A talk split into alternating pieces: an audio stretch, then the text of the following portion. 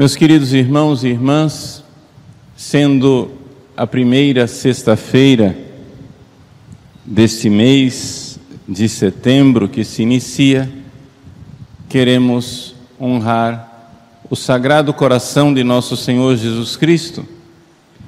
Gostaria então de fazer uma breve reflexão sobre esse coração de nosso Senhor, sobretudo a respeito do seu coração eucarístico. Hoje celebramos a missa votiva do coração eucarístico de Jesus. É sempre o coração de Jesus. E o coração de Jesus o que é? O coração é esta capacidade de amar que todos nós temos. Deus é o próprio amor mas ele quis se encarnar, ser homem, para que nós fôssemos amados por um coração humano. Por quê? Porque para nós é mais fácil compreendermos a grandeza do amor de Deus quando nós enxergamos que Ele ama e sofre como o nosso coração humano ama e sofre. Porque para nós é muito difícil imaginar Deus de amor no céu, eterno, distante, cheio de glória e de felicidade, sem nunca sofrer. Para nós, seres humanos, nós que estamos manchados pelo pecado original, nós que estamos aqui vivendo a miséria do sofrimento, para nós é difícil entender que Deus, que não sofre, no céu nos ama. Não precisa entender isso. Para nós, uma pessoa que não sofre é uma pessoa indiferente. Estou nem aí com você. Você está aí se lascando, sofrendo, e eu anestesiado, não sofro. Isso não é verdade teológica. Deus nos ama mesmo assim. Aliás, é Ele que nos ama, o resto é detalhe. Nós não nos amamos. Ele é que é nosso amigo. Nós somos nossos inimigos. Isso precisa ficar bem claro no nosso coração. E para que isso fique claro no nosso coração, então Deus se fez homem nos amou com um coração humano para que nós, vendo o coração de Jesus sofrendo, chagado, doído, ofendido, abandonado por nossas indiferenças, compreendamos o quanto nós somos amados e o quanto nós não amamos de volta. Esse é o culto ao Sagrado Coração de Jesus. Deus se fez homem e nos quis amar com um coração humano para que nós compreendêssemos o seu amor. Só que, quando nós celebramos e colocamos esse adjetivo, coração eucarístico de Jesus, nós estamos aqui lembrando esse amor infinito do coração de Jesus, como ele nos amou na última ceia.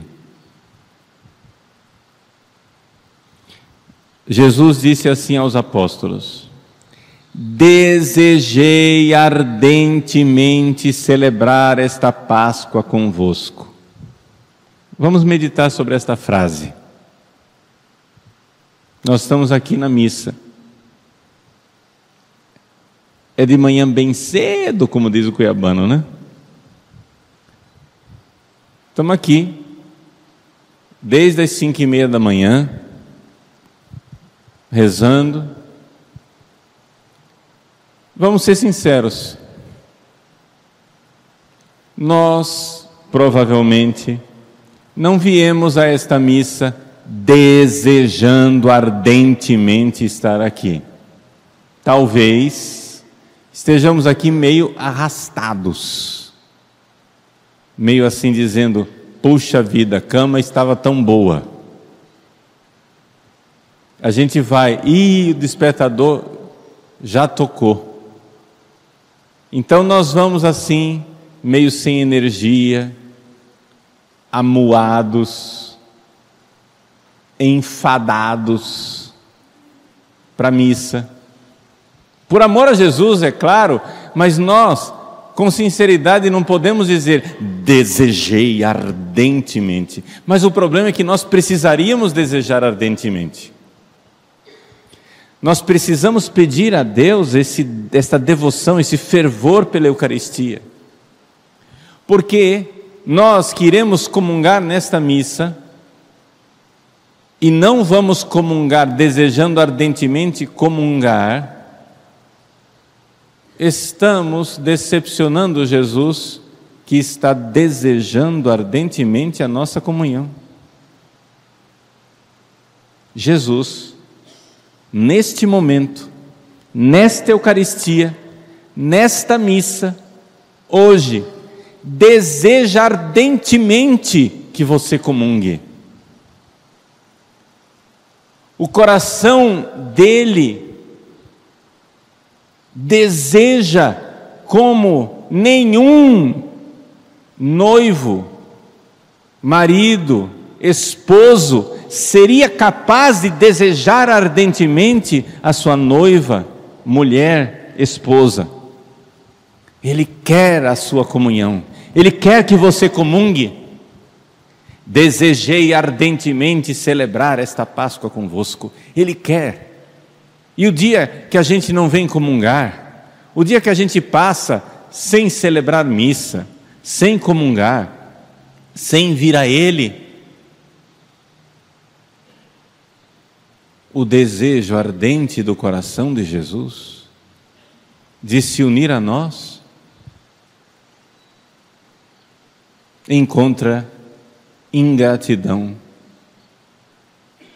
indiferença, pouco caso. Nós damos de ombro e dizemos: Ah, eu vou amanhã. Ah, eu comungo depois. E no entanto, foi para mim que ele se encarnou. É importante que todo cristão diga isso. É importante que você entenda, e os santos nos revelam isso, e a teologia explica isso, não vou aqui dar explicações teológicas, porque, perdão, porque nos levaria muito longe. Vamos focar, basta você aceitar isso você precisa entender que Jesus se fez homem só por você. Como se você fosse a única pessoa na face da terra. Foi só por você que ele morreu na cruz. Foi só por você que ele instituiu a Eucaristia. Foi só por você que ele fez a confissão. Foi só por você que ele, ardente de amor, com o coração eucarístico, cheio de desejo, disse: Eu desejei ardentemente celebrar esta Páscoa contigo. Santa Teresinha do Menino Jesus, numa das cartas que ela escreve à sua prima, que estava fora do Carmelo, ela diz: Mas como que você ousa não visitar o sacrário? Como que você ousa não ir à igreja visitar Jesus no sacrário? Ele está lá só por você. É que nós, nós tratamos o amor de Jesus como se fosse um amor dirigido a uma coletividade.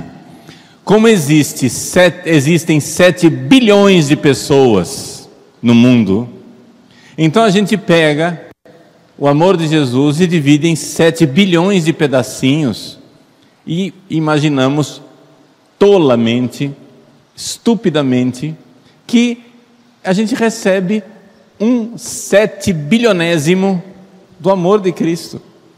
Uma fraçãozinha. Só que acontece o seguinte: eu disse que não ia explicar teologicamente, mas a tentação é grande. Eu vou explicar teologicamente. acontece o seguinte, gente: peguem o infinito, dividam no meio.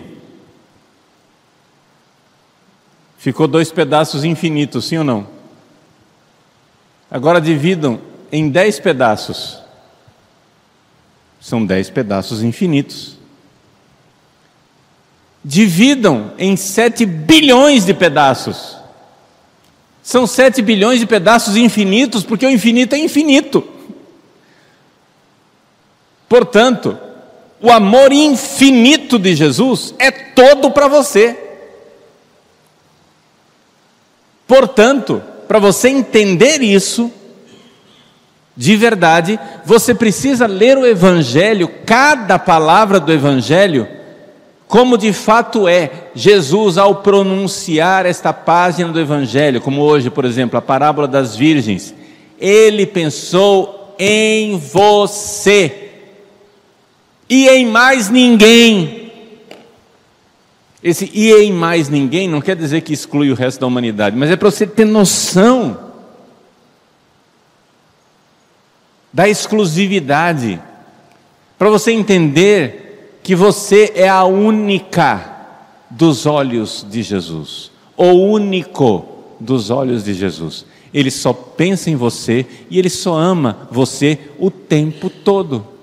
Por que é que Jesus pede que você o ame de todo o coração, com toda a alma, com toda a sua força, com todo o seu entendimento? Por uma razão muito simples. Ele amou você com todo o coração, com toda a alma, com toda a força, com todo o seu entendimento. Ele foi o primeiro. Você é o primeiro mandamento de Jesus. Por que você não vive o primeiro mandamento por ele? Porque você não retribui. E nós retribuímos como? Com ingratidão.